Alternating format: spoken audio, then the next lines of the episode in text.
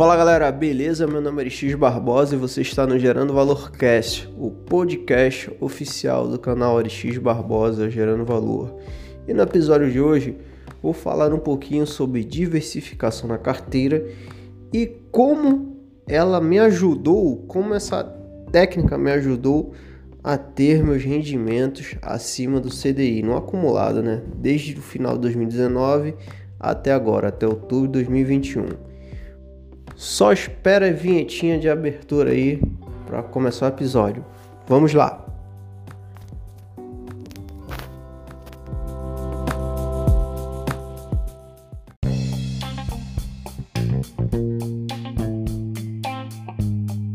Antes de a gente começar o episódio, corre lá no canal, se inscreve, dá seu like, ajude o canal gerando valor a crescer. Valeu? Vamos para o episódio.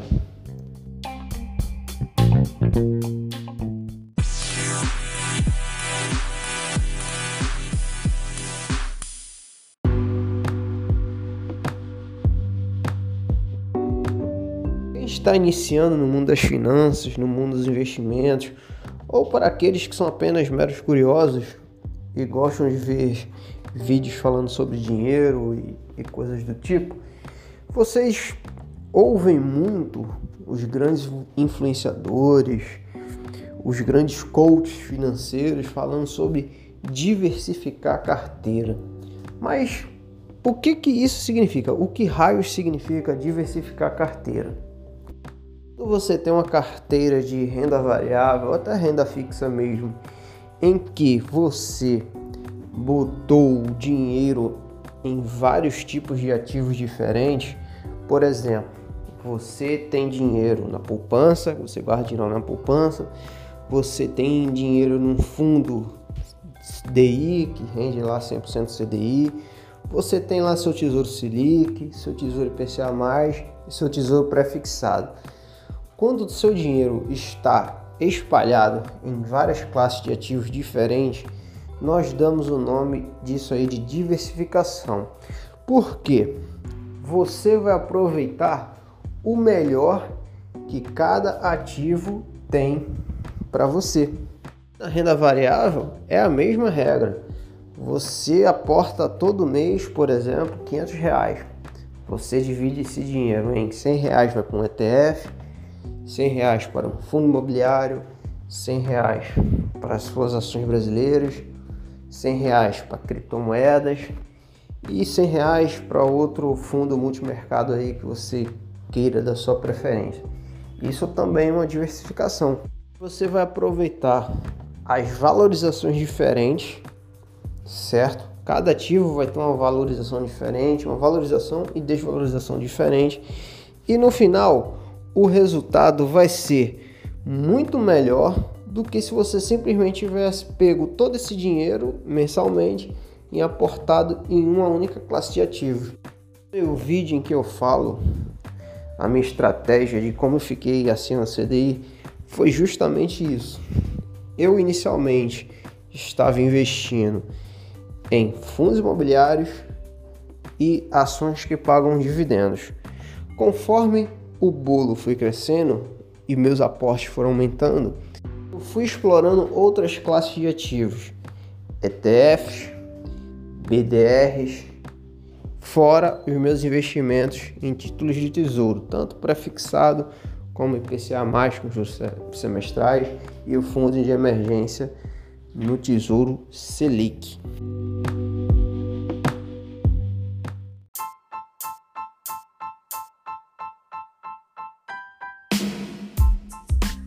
Desde pequeno nós escutamos das nossas vozes para nunca pormos todos os ovos na mesma cesta.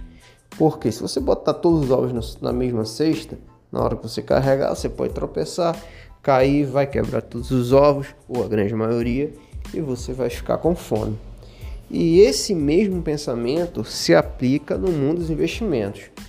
Pois, se você guarda, sei lá, 10, 15, 20, 100 reais por mês ou mil reais por mês numa única classe de ativos, você só vai estar exposto tanto à valorização como à queda daquele tipo de ativo. Imagina só você investir todo mês 100 reais na ação do Banco Itaú, por exemplo.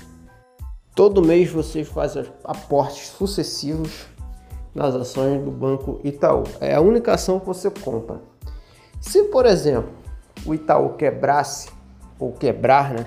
É uma coisa muito provável, mas só para ilustrar o exemplo. O banco quebrou. As ações foram para vala, não valendo nada, são papéis podres.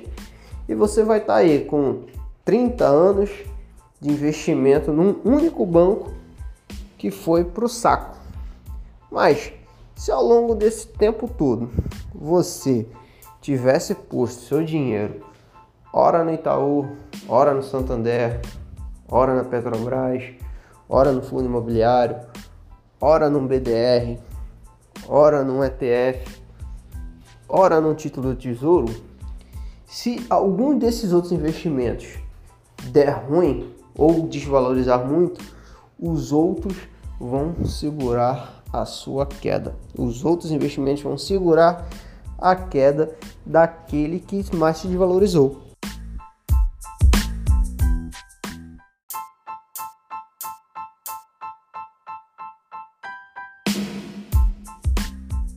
Então, pessoal, a dica de hoje, o recado de hoje, o bizu de hoje é esse.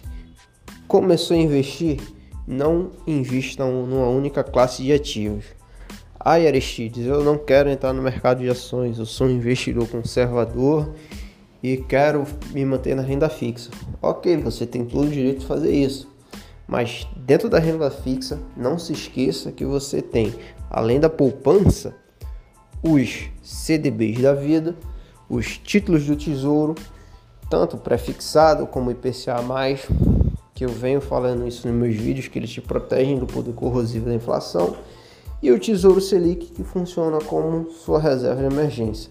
Se você diversificar seu dinheiro, mesmo nesses investimentos de renda fixa, você com certeza vai ter uma, uma rentabilidade razoável do que você deixar somente na poupança, ou somente no CDB, ou somente no seu Tesouro Selic. Valeu? Pessoal, muito obrigado pela audiência. Quem puder dar uma força lá no canal, se inscrevendo, já está de bom tamanho, já está me ajudando. Também quem não quiser se inscrever, beleza, pois se você escutou até aqui é porque se interessou nessa minha voz linda e maravilhosa de locutor de rádio dos anos 40. Valeu, pessoal. Até mais, até a próxima quinta-feira, no próximo episódio do Gerando Valor Cash. Tchau!